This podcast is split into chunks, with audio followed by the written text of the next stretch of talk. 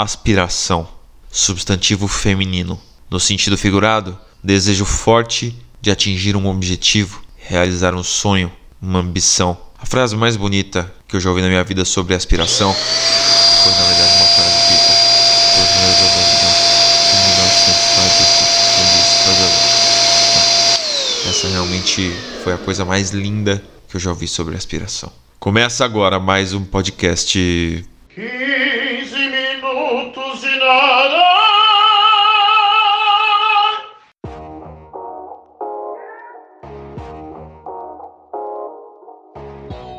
Fala pessoal, mais um episódio do nosso podcast. Eu quero primeiro agradecer o Leonardo Geronaso, ele que é cantor lírico, foi meu professor de canto aqui em Guarulhos, fez esse canto a capela aí da abertura.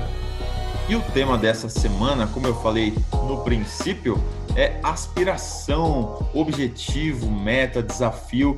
E é por isso que eu converso agora com o Diego Salgado, que é jornalista e colunista do UOL. Fala, Diego. Tudo bem, Marcelo? Tudo beleza, cara. O que me motivou a te fazer esse convite foi uma foto que você postou no seu Instagram esses dias mostrando o seu braço direito. Conta o que, que tem tatuado no seu braço direito e o quanto isso foi uma motivação pessoal para você. É, eu tenho a minha o formato da minha bicicleta tatuado no braço direito, no antebraço direito, com a quilometragem 1939 que foi a distância que eu percorri, que eu pedalei do Rio Grande do Sul até o Chile em 2018. E aí nesse desenho também tem é, dois desenhos menores que, que significam é, o mar e, e, o morro, né? Que eu saí do Oceano Atlântico e fui até o Pacífico, que era justamente esse o desafio. Cheguei, sair de um, de um oceano e ir até o outro em menos de um mês. 1939 quilômetros em 27 dias, né? A pergunta é, por que, que alguém faz isso? Desafio. Eu acho que uma coisa que me, que me deixa muito eufórico e com, com vontade de, de fazer é justamente isso, de, de superar, sabe? De, de traçar um objetivo e correr atrás dele que nem um louco para tentar cumprir. Eu tinha uma boa relação com bicicleta, assim, até acho que os meus 15, 16 anos, e depois eu fui deixando de lado, assim. É, qual que é a sua relação com a bike? Cara, eu fui apresentado a bike muito cedo, né? Acho que com, com muitas pessoas, assim. Com seis anos eu já ganhei minha primeira bicicleta, começava a andar no bairro ali. Eu até escrevi um texto sobre isso outro dia, que eu sempre tive vontade de sair do bairro, assim, sabe, de dobrar a primeira esquina e, e, conhecer outras ruas, tal, mas por causa da idade, claro, meu pai não deixava, minha mãe não deixava. Então, assim, quando eu comecei a, a ficar um pouco maior, lá para os 12, 13 anos, eu comecei a experimentar dobrar a esquina, né? E aí depois, com 18, a bicicleta virou meu meio de transporte, porque eu precisava economizar no ônibus tal, e eu acho que a bicicleta entrou assim perfeitamente nesse, nesse cenário todo que estava acontecendo naquela época. Então eu comecei a ir para o trabalho de bicicleta, voltar, e aí peguei o gosto. Isso foi em 2000, faz 20 anos já que a bicicleta é o meu meio de transporte. E hoje, assim, é uma coisa que eu, eu não consigo viver sem a bicicleta, entendeu? Vendi o meu carro no ano passado, justamente porque ele ficava muito tempo parado na garagem. Então a bicicleta, assim, é o, é o meu meio de transporte, é a minha paixão. Sua primeira travessia foi do Rio Grande, do Rio Grande do Sul até Valparaíso, no Chile. E a segunda, você decidiu trocar de continente? Eu tenho um plano de pedalar pelos cinco continentes, né? Então, eu fui para a Europa, na segundo, segunda cicloviagem, um ano depois, e saí de Barcelona e fui até Amsterdã, e aí deu um pouquinho mais, deu 2.028 quilômetros entre uma cidade e outra, eu fiz em 29 dias esse trajeto. Eu faria Oceania agora, mas por causa da pandemia não fiz, farei o ano que vem, e aí depois eu vou para a África e para a Ásia para fechar os cinco continentes. Vamos lá, caso alguém esteja nos ouvindo e fale, nossa, que boa ideia, eu também vou fazer isso aí. É, o que, que se leva numa bicicleta para passar um mês pedalando por aí? Uma dica é, leve pouca roupa. Você consegue lavar à medida do, que, que, o tempo vai passando. Se você chegar num lugar depois de um dia de pedalada, você consegue lavar ali em qualquer lugar. Use roupas leves, né, para secar rápido para o dia seguinte. Primeira dica é essa: leva, leve pouca roupa, porque é, o restante vai pesar bastante, que é a tua barraca. Então eu durmo com a minha bicicleta dentro da barraca, então uma barraca de 3 quilos, mais os mantimentos, né? Comida que você tem que levar, água, isso pesa bastante. Eu, para ter uma ideia, a minha bicicleta pesa 16 quilos, eu levo o dobro de bagagem. Geralmente você pedala quanto assim por dia? O máximo que eu pedalei foi 108 é, lá no Chile, mas a média é 70. Tem dia também que, por causa de condições climáticas, eu, eu pedalo pouco menos de 50, mas a média é 70. Fazem seis horinhas aí. é tranquilo. Geralmente eu pedalo do meio-dia às seis, do meio-dia às sete. Você falou em condições climáticas, então vamos entrar nesse tema aí. É, vento, neve, chuva, o que, que você já pegou por esse mundão afora? Sabe que chuva é uma coisa que poucas vezes eu peguei. Eu já pedalei, então, 29 mais 27, 56 dias, né? Então, acho que eu devo ter pegado uns 4 dias de chuva no máximo. É, mas chuvas difíceis, assim, bem, bem fortes. É, agora, o mais complicado é o vento, né? Porque quando o vento te pega de frente, você não tem muito o que fazer, entendeu? Eu, eu costumo dizer que é como você estivesse pedalando o tempo inteiro numa subida. Então, marcha leve e, e devagar e sempre. Para ter uma ideia, eu pedalo mais ou menos 17, 18 km por hora em condições normais. Com o vento vai para 11, vai para 12, chega até 10. Parece que o dia não vai render. A parte psicológica conta muito nesse momento, né? mas nem tanto físico. Assim. Você consegue pedalar com marcha leve é, a 11 km por hora. O problema é a tua cabeça assimilar que o dia não está rendendo. Quando você está sozinho na estrada, isso pesa demais. É, aí tem que mudar a rota, né? E às vezes é mais fácil você pedalar um pouco mais, pedalar uma distância maior, para evitar esse, esse, esse vento. E você já tem a passagem de volta comprada no seu objetivo final, imagino. Exatamente. E isso é uma, é uma grande aflição né, que, que, que acontece. Por quê? É, eu tenho medo de perder o voo. Né? Por exemplo, lá no Chile, eu tinha uma data para chegar.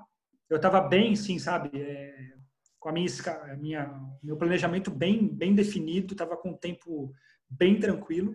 Mas aí eu fiquei preso na, na cordilheira por causa da neve, fiquei três dias preso numa cidade, chama Uspallata, uma das maiores cidades ali, tem, tem vários vilarejos ali, é a, cidade, a maior cidade ali da, da fronteira argentina com Chile, perto de Mendoza. E eu fiquei lá preso três dias, a, a fronteira estava fechada por causa da neve, você tem que limpar a pista, né? parar de nevar, depois limpar a pista. E por muito pouco, eu cheguei, para ter uma noção, a minha passagem de volta era numa quinta-feira. Eu cheguei em Santiago na quarta. Por um dia eu não perco o voo. Então, é uma coisa que me deixa muito aflito. Chegar, é, por isso que eu, às vezes eu prefiro pedalar muito nos dias para ter uma frente, sabe? E aí se acontecer qualquer algum qualquer imprevisto, eu tenho eu tenho como tirar esses dias e não perder o voo. Você falou da cabeça, assim, é uma missão muito solitária, né? Como é que você se concentra? O que, que passa na sua cabeça durante a viagem? Você vai ouvindo música, você vai vendo a paisagem? A música me ajuda muito, é, estimula, né? É um estímulo que você tem. É. Mas uma coisa que eu faço bastante também é dividir o dia micro objetivos, assim. Se você for pensar que você tem que pedalar 29, 27 dias seguidos, você não vai conseguir vencer o primeiro dia. Então, dentro do dia de 70 quilômetros que eu tenho que fazer, eu tento dividir em três, quatro objetivos, sabe? Então, eu tenho que pedalar primeiro 15, aí eu penso no próximo 15, depois, às vezes eu faço até um objetivo menor. Eu faço, às vezes, quando está com muito vento, por exemplo, eu tento pedalar apenas 5 quilômetros, depois pensar nos próximos 5. Eu divido em mini metas esse, esse trajeto do dia. Esse tipo de travessia é 70% cabeça, 30% física. Fala um pouco das suas dificuldades para encontrar lugar para dormir nesses trajetos. No começo, principalmente, acho que é uma das maiores dificuldades, porque você não está muito acostumado com aquilo, né? Em, em pedir favores, em, em, conversar com pessoas, pedir para dormir no quintal da casa da pessoa, às vezes. Mas eu aprendi, eu tenho sempre uma técnica. Quando eu chego, eu sempre procuro cidades pequenas para repousar, né? Até por uma questão de segurança, de, de ser uma cidade grande. Eu, eu, sempre fujo de cidade grande, cidade média. Quando eu chego na cidade pequena, eu sempre procuro a polícia, né? Para mostrar que eu tô ali. Porque se eu às vezes vou procurar um lugar para acampar e não escondido, mas sem a polícia saber, pode ser que eu tenha problemas à noite, né? Então eu sempre converso com a polícia, falo assim, ó, oh, sou viajante, sou brasileiro e estou procurando um lugar para dormir. Muitas vezes o próprio polícia te indica um lugar legal para dormir. É, mas isso quando não acontece, o que eu sempre procuro é posto de gasolina, sempre, principalmente aqui na América do Sul, na Argentina isso me ajudou muito. Mas é lógico, você acaba às vezes é, tendo que apelar para situações extremas. Né? Uma vez um posto de gasolina não tinha lugar para ficar, mas o dono foi muito legal comigo. Ele tinha uma casa para alugar e ele falou assim, você pode dormir aí na casa. E a casa estava completamente abandonada, para ter uma noção. O jardim estava lotado de mato e estava tudo destruído dentro da casa. Deu até um pouco de medo de, de ter escorpião, sei lá, aranha. Eu montei a barraca dentro da casa e já estava escuro, eu não conseguia detectar nada, não conseguia enxergar nada. E aí eu fiquei com muito medo. Eu acho que foi uma das situações, umas piores situações que eu passei.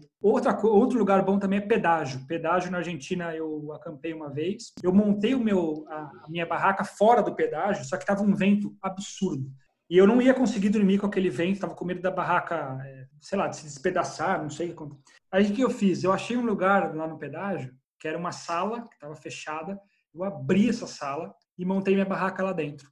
E aí eu escrevi um bilhete em espanhol, falei assim, ó, sou brasileiro, tal, é, não tinha lugar para dormir, tava muito vento, me perdoe, vou dormir aqui essa noite, é, mas saio logo cedo. E colei na barraca. E aí eu acordei oito da manhã, ninguém foi me, me, me acordar, falei, ah, tá tranquilo, né? Vou ficar aqui dormindo mais um pouco. Quando deu nove horas, aparece um argentino lá. Fala, você tem dez minutos para sair daqui, que você não pode ficar aqui. Começou a me xingar, assim, de todos os nomes. Aí eu tive que sair correndo, desmontei as coisas super rápido ali, porque fui expulso do pedágio. Ele não entendeu a minha situação nenhuma, assim, o cara não quis saber do que estava acontecendo. E aí lá na Espanha também aconteceu uma coisa bem, bem complicada. É, na Espanha é muito mais difícil você encontrar lugar para dormir em posto de gasolina, em pedágio. Então, na Europa, sobretudo, eu a campings, que são muito baratos, tem em qualquer lugar. Mas lá na Espanha, eu achei um pedágio, pedi para dormir no pedágio e recebi essa autorização. Quando deu mais ou menos uma hora, uma e meia, trocou o turno e duas pessoas foram me acordar e pediram para eu sair dali. Nossa. Aí eu virei para ele assim, mas eu não tenho o que fazer, vou, vou para onde? Estou no meio da estrada, não tem como acampar na estrada ali. E aí uma, uma mulher, uma dessas pessoas, foi muito legal comigo, ela falou assim, ó, eu moro a 5 quilômetros daqui, e lá perto da minha casa tem um jardim bem legal que dá para você acampar tranquilamente lá. Eu arranjei o lugar, mas eu tive que sair ali com, com tudo.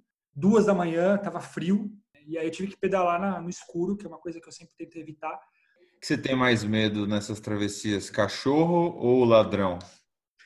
cachorro, viu? Mas sabe que no, na Europa praticamente não tem cachorro assim, né? muitos cachorros na rua, né? Aqui no Brasil eu sofri bastante, lá em Rio Grande, e foi o primeiro dia da viagem.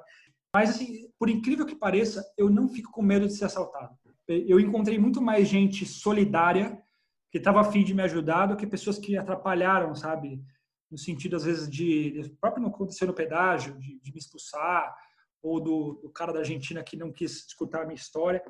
Sim, eu escutei, eu fui ajudado por muito mais gente, sabe? Principalmente na Argentina, eu gosto sempre de falar isso. Eu pedalei 1.100 quilômetros na Argentina, né? Eu atravessei o país inteiro. Cada dia que eu avançava, eu encontrava solidariedade assim ao extremo, assim, pessoas que me levavam para casa delas, que me ofereciam comida, que se preocupavam comigo, que queriam, que tomavam o meu objetivo para elas, sabe?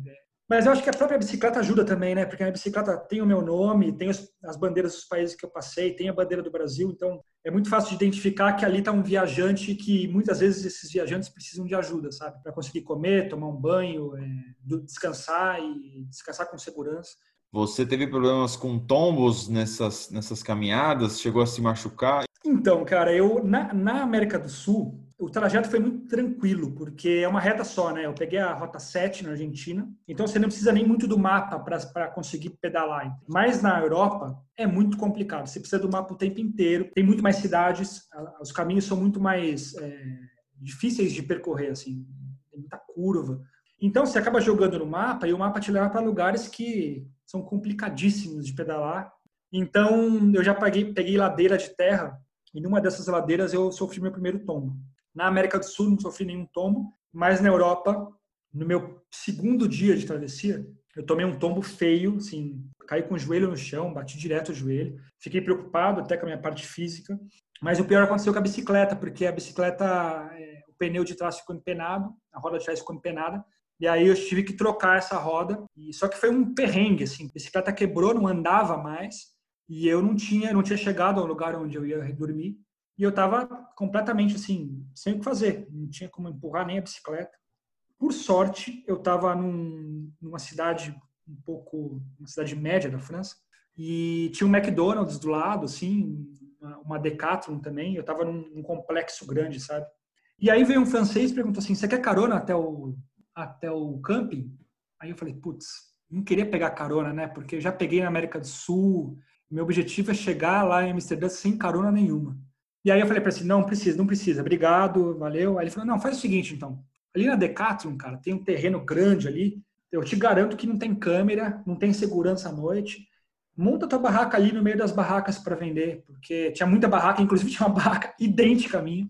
Então eu fui lá de madrugada, assim, já era quase 10 da noite, montei minha barraca lá no meio das barracas para vender e dormi lá como se a barraca fosse para venda. Eu, eu acordei bem cedo, desmontei tudo rapidamente e aí entrei na, na Decathlon, comprei uma roda nova arrumei a bicicleta ali, eles arrumaram para mim, aí segui viagem. Velho, qual que é a próxima viagem? Então, como Nova Zelândia foi adiada, né? Eu não, não sei quando eu vou conseguir ir para lá, minha passagem está congelada, então eu acredito que só em 2021 mesmo. Eu tive que mudar os planos rapidamente, assim. Eu sempre tive muita vontade de pedalar no Brasil. Saio de São Luís, venho até São Paulo de bicicleta, 4 mil quilômetros. É o dobro do que eu faço normalmente. Vou tentar ir mais leve e vou fazer em 40 dias. Aí eu tento pedalar aí 100 km por dia, aumentar um pouquinho o objetivo diário e passando por, pelos nove estados do Nordeste, pelos quatro estados do Sudeste. Velho, obrigado pela, pelo papo. Boa sorte aí nos novos objetivos.